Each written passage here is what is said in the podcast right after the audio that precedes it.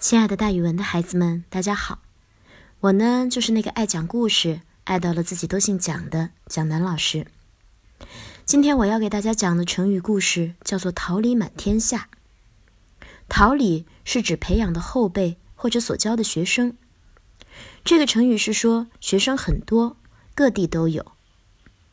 唐高宗的时候，有一位非常清廉的官，名字叫狄仁杰。他曾在一年之内裁决了一万七千多人的罪名。在江南当巡抚使的时候，他率先追查各地来历不明的宗教所建立的庙宇，以破除人们的迷信。在担任豫州刺史的时候，他更是全力救助那些含冤受罪的人，有两千多人得以洗刷罪名，重新获得清白。他的政绩深受老百姓们的好评。是一名刚正清廉的好官。武则天在位的时候，狄仁杰虽然受到奸臣的陷害，被降级为江村小官，但是他一向深得老百姓们的拥戴，其他的官员们也都非常支持他，所以不久他就又重回朝廷当宰相了。有一天，武则天请他推荐一个尚书郎，他毫不避嫌，直接推荐了自己的儿子担任这个职位。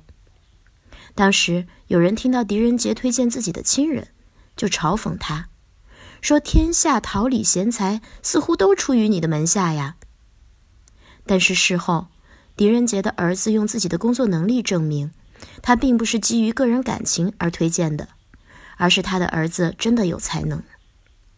所以人们根据这个故事，就总结出来了一个成语，叫“桃李满天下”。桃李指培养的后辈。或者所教的学生，桃李满天下，就比喻学生很多，各地都有。蒋老师也非常想当一个桃李满天下的老师哦。好了，孩子们，今天的成语故事就给大家讲到这儿，咱们明天再见。